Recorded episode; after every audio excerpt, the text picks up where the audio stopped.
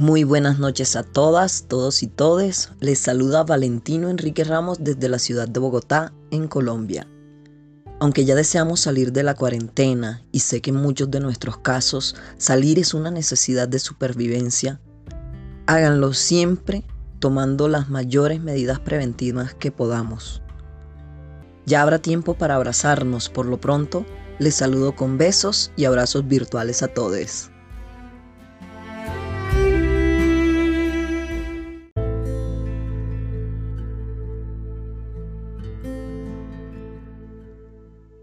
Llegamos al final de la temporada del mes de las madres, dedicado a las madres en resistencia, a las ancestras y a la Pachamama. Hoy cerramos con un libreto escrito en prosa que intenta recrear una situación ideal al momento en que valientemente nos le contamos pues a nuestras mamás la decisión de transitar. También voy a compartir Fénix, que es la primera poesía con contenido trans que yo escribí. Esto lo hice en la Escuela Transfeminista de Mujeres al Borde. Fue en el año 2017 y mi maestra en ese taller de poesía fue Susie Shop. Así que tengo el gusto de presentárselos.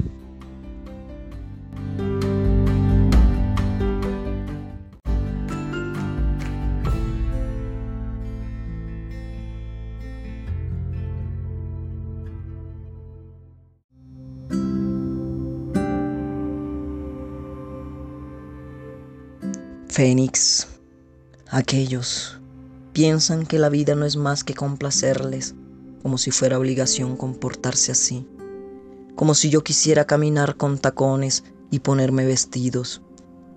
Vienen con pretensiones de hacerme creer en un ser extraño al que llaman amor, pero en su nombre, cuántas guerras, cuántas muertes, cuántas de nuestras hermanas sacrificadas, como si fuera cierto aquello que llaman pecado y como si yo quisiera caminar con tacones y ponerme vestidos, como si fuera obligación creer en algo, como si la vida se tratara solo de obedecer, que mientras me dicen mis derechos, llevando a cuestas mil deberes, órdenes, quehaceres que consumen la vida lentamente, cual flama que se apaga, llevándose de mí los mejores años, se lleva el canto, se lleva la poesía, se lleva los sueños que había guardado en un rincón de mi alma, alma que vive vacía, que todo este vil engaño. Cuando por fin probé la libertad, dejé atrás ese sabor amargo, y mi reflejo es el logro que contemplo maravillado, como volví a nacer de las cenizas, como mi cuerpo transformado grita libertad, como el amor invadió hasta mis venas, como la vida se transformó en una bella melodía, porque nunca quise ir con tacones y me arranqué los vestidos.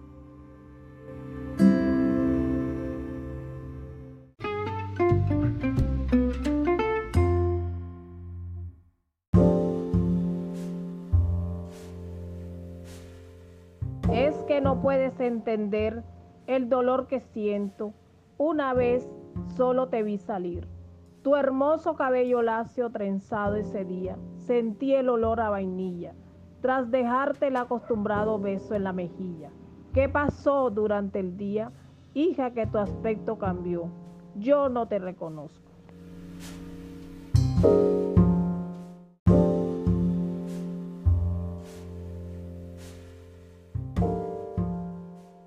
Mírame, madre, fijamente a los ojos, que yo no he cambiado.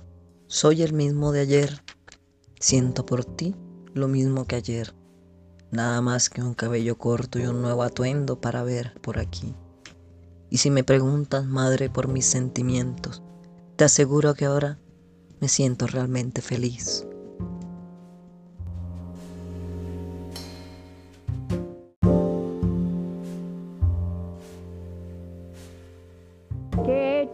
Para merecer esto, Dios? ¿Qué dirán los vecinos, los amigos, la familia? ¿Qué dirá mi madre, mi padre? Tus abuelos se van a morir. ¿Y tu padre? ¿Ya pensaste en todo lo que nos hace sufrir?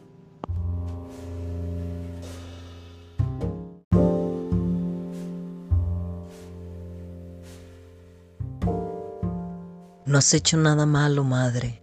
No te culpes. que de hecho no hay nada por lo que sentir culpa, ni nadie a quien culpar. Si no lo notas, es el mundo lleno de vida y de diversidad. Qué horrible fuera, madre, si a todos nos gustara lo mismo y lo igual. ¿Acaso tendría la vida algún sentido? ¿Valdría la pena subir una roca colina arriba para luego verla rodar?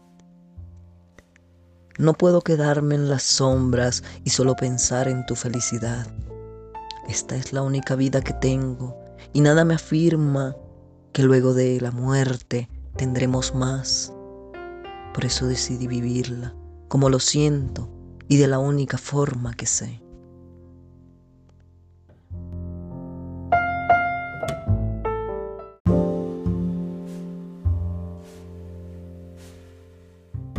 angustia tu destino sin saber siquiera cómo abandonar el ayer. ¿Qué será de tu vida?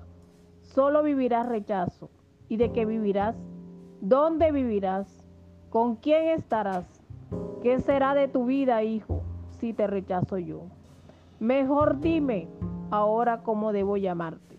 En adelante haré el mejor intento y lo haré con amor.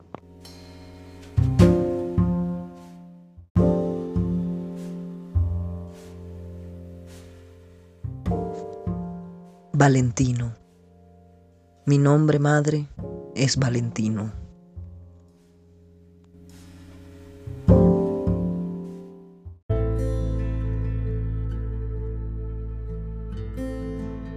Mi nombre es Julia. No están solas, somos muchas madres. Aquí me tienen a mí. Las invito a brindar apoyo y amor a sus hijos maravillosos que Dios les regaló. Les envío un abrazo enorme.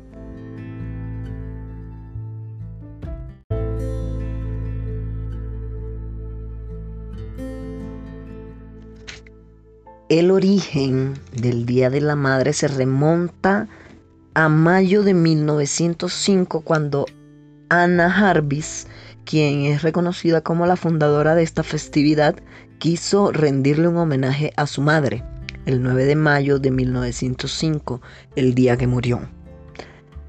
Año tras año se celebró esta actividad, ella promovía esta actividad eh, hasta que se convirtió en una tradición y en 1914 el presidente de los Estados Unidos, Woodward Wilson, firmó un proyecto de ley para reconocer el Día de la Madre como una fiesta nacional. En Estados Unidos se celebra el 12 de mayo. Eh, el 10 de mayo es celebrado en México, Chile, El Salvador, Guatemala, en España el 5 de mayo, en Paraguay el 15 de mayo, en Bolivia el 27 de mayo, en Colombia el segundo domingo de mayo. En países como Argentina y Panamá se celebran en fechas diferentes. En Argentina es el tercer domingo de octubre y en Panamá el 8 de diciembre.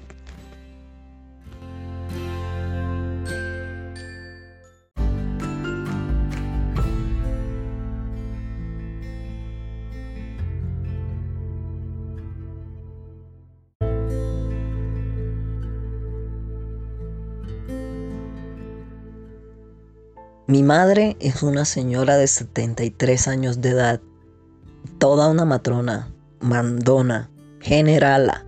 Hay que obedecerle. Ella va a cerrar este segmento, va a cerrar este episodio con una anécdota que me contó, en la cual me dijo y me recordó cuál fue la primera poesía que yo le declamé Estoy maravillado de presentarles a mi mamá en el canal. Me despido como siempre deseándoles una excelente semana. Que todos estén pasando una cuarentena en tranquilidad, la mejor energía, mucha fuerza, mucha resistencia. Miau, miau.